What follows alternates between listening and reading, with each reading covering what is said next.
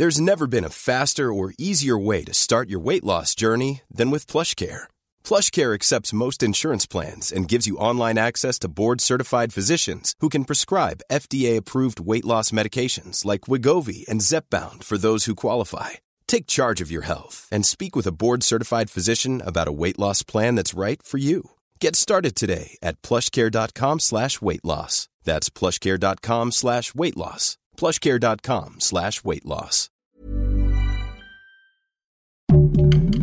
Heraldo Podcast, un lugar para tus oídos. Se han anunciado a los candidatos que oficialmente irán en contienda por las nueve gubernaturas del país. Entre ellos destacan Margarita González Arabia, Rocío Nale, Clara Brugada, Claudia Delgadillo, Alma Alcaraz, Alejandro Armenta, Eduardo Ramírez, Guacho Díaz y Javier May. Aquí te contamos todos los detalles sobre el proceso interno de Morena. Esto es Primera Plana de El Heraldo de México.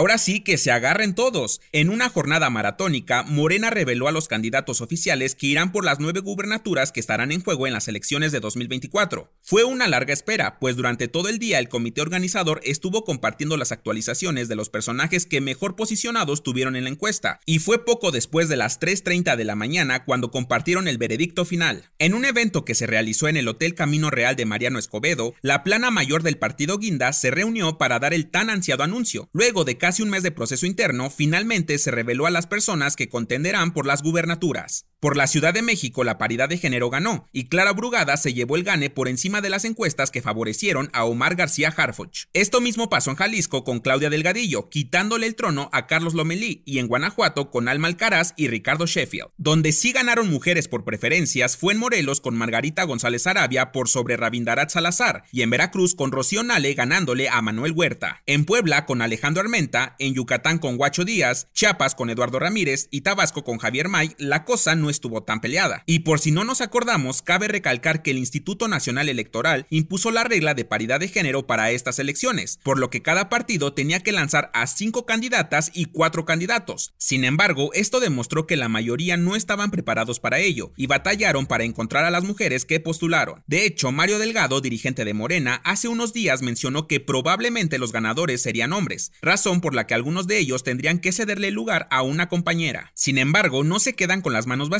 porque Harfuch, Sheffield y Lomelí tienen pase directo a la candidatura del Senado, así como lo dio a conocer el dirigente nacional al notificar que los hombres que cedan su lugar van a ocupar otro cargo. Pero también los segundos lugares, incluso mujeres, se iban a llevar su merecido premio de consolación. El que salió molesto fue Ignacio Mier, que iba para Puebla. Expresó que no le importan los cargos políticos, sino la transformación del país, por lo cual este domingo 12 de noviembre realizará una consulta con los poblanos y luego de eso revelará su posición. Otro que tampoco estuvo muy de acuerdo con los resultados fue Antonio Pérez Garibay, papá de Checo Pérez que iba por Jalisco. Incluso abandonó la reunión que se realizó para conocer los mejores perfiles posicionados. Visiblemente molesto, declaró que les hicieron una gran ofensa a los seis candidatos y que él no se iba a prestar a esa farsa. Más tarde parece que se relajó aceptando los resultados y bromeó diciendo que es más difícil la Fórmula 1. Ahora que ya conocemos a los candidatos oficiales, a partir del 20 de noviembre y hasta el 18 de enero de 2024 tendrá fecha el periodo de pre-campañas. Esto significa que podrán tener eventos públicos promocionales dentro del marco de lo establecido, y no como lo estuvieron haciendo hace algunos meses con apariciones en público y giras por todo el país. Y bueno, el Frente Amplio por México anda medio dormido en sus laureles, porque apenas esta semana presentaron su método para elegir a sus precandidatos. Los resultados de ayer, o sea, hoy en la madrugada, solo son el inicio de lo que realmente importa, conocer quiénes se perfilan como los nuevos gobernadores de 2024. Recordemos que están en juego nueve estados, de los cuales actualmente seis de ellos son dominados por Morena. En total, alrededor de país, el Movimiento de Regeneración Nacional gobierna 23 territorios de 32, por lo cual estas elecciones son de gran importancia. En caso de ganar los nueve estados, pasarán de 23 a 26 lugares comandados por las fuerzas guindas, incluyendo la presidencia de la República, convirtiéndose en la mayor fuerza política del país. En 2024 seremos testigos del apoderamiento de Morena en territorio nacional, o la oposición nos dará una sorpresa con los candidatos que faltan por revelar. Yo soy Arturo Alarcón y nos escuchamos en la próxima.